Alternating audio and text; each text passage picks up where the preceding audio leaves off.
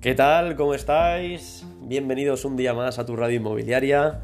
Bueno, ya lo sabéis, yo soy Paco y vamos a hablar de un tema que, bueno, que gusta, es un producto que gusta mucho, que es el tema de los áticos, de Madrid al cielo, ¿no?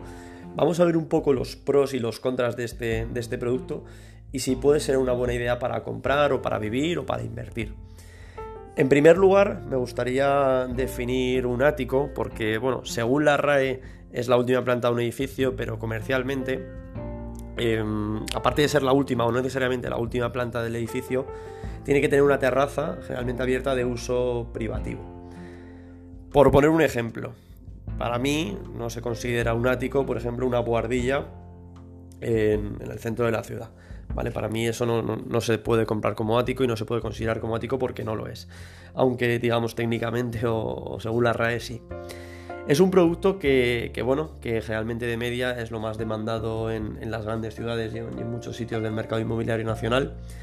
Y bueno, una, estadística que leía decía que, en, este, en esta pasada cuarentena del COVID el 34% de los españoles echaba, echaba bastante en falta haber tenido una terraza durante el confinamiento.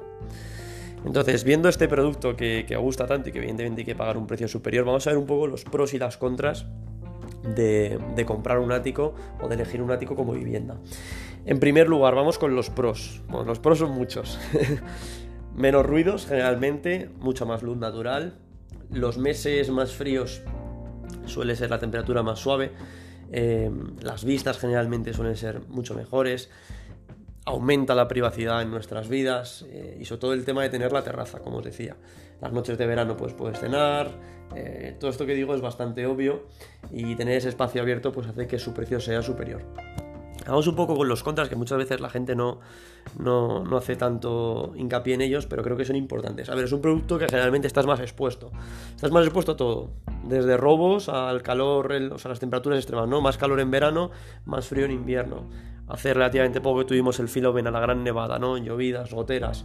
Bueno, pues es un producto que está mucho más expuesto tienes que tener en cuenta que te va a costar más mantenerlo. Es decir, tu gasto de aire acondicionado y de calefacción pues va a, ser, va a ser más alto y tu seguridad pues quizás a lo mejor va a tener que ser mayor. Em, y luego que estás también un poco ligado al tema del ascensor. También creo que eso es importante comentarlo. Si te estropea el ascensor, pues eh, es, es, una faena, evidentemente, si tienes que ir cargado. Y, y sobre todo que hay mucho producto en el centro de Madrid, en este caso, que no tiene ascensor. Em, entonces, bueno, comprar un quinto un sexto sin ascensor, por muy antiguo que sea, también es, un pro contra que tenemos que valorar si pensamos en invertir o no, porque a veces, bueno, depende de, de, la localización y demás, depende de muchos factores, como os podéis imaginar, pero a lo mejor no va a ser un producto tan exclusivo, ¿no? Y luego otro punto más que creo que es interesante es que, la comunidad de, vas a tener, digamos, una relación más directa con la comunidad de propietarios porque muchas veces pues son las, últimas plantas, las, azoteas de los edificios, los tejados pues son zonas de poner las antenas, la fibra, eh, aires acondicionados y muchas veces tu terraza va a tener que ser una zona de paso, o sea, va a tener que tener la obligatoriedad de, esta responsabilidad de zona de paso. Entonces, bueno, son cosas que a lo mejor para mucha gente no son relevantes, pero creo que son importantes tener en cuenta. En cuanto a las conclusiones que yo saco de este producto, generalmente es en cuanto a precio, y para que os hagáis una idea, estamos hablando de un precio que suele rondar entre un 20 y un 30% más caro que el resto de, vamos a decir, de viviendas eh, homólogas. ¿Vale? También es cierto que, que como inversión, pues generalmente eh, tiene una revalorización más grande eh, en el futuro, puede ser mayor, es un producto mucho más exclusivo. Incluso como, como inversión, si, si, tu, si, tu, idea es invertir casi como bien refugio, pues es un mercado mucho más estable. En las grandes ciudades sobre todo, pues tenemos en cuenta que a lo mejor de todo un edificio de, de, varias plantas, eh, probablemente tengas dos, tres, cuatro áticos. Entonces, bueno, es un producto más exclusivo y siempre se va siempre se va a vender bien si estáis considerando comprar eh, para vivir, eh, estáis buscando para alquilar, eh, estáis buscando para, invertir, bueno, es un producto que, sabéis que vais a tener que pagar más, pero depende un poco del perfil de vuestro, puede ser un producto muy, muy, muy interesante.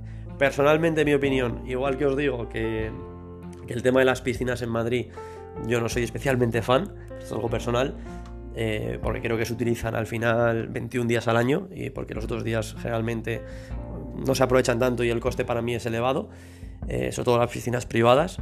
Eh, pero bueno, esto es filosofía de cada uno y, forma de entender la ciudad y de vivir cada uno su ciudad en base a sus necesidades. El tema de las terrazas o de los áticos sí que, sí que verdaderamente veo que, que es muy interesante. Eh, sobre todo en una ciudad como Madrid. Quizás en otras ciudades a lo mejor no es tan interesante, pero en una ciudad como Madrid sí creo que es interesante. Y sí que he visto en el pasado eh, y he conocido mucho comprador de ático, de solo compro ático y casi diría con unas orientaciones concretas y demás. Es decir, que sabes que está dispuesto a pagar un extra. Entonces, si estás pensando en invertir, como estás pensando en vivir, pues bueno, eh, creo que es importante que escuches este podcast porque, porque, porque aunque, es, aunque es sencillo, pone, pone un poco aquí en la palestra pues los pros y los contras.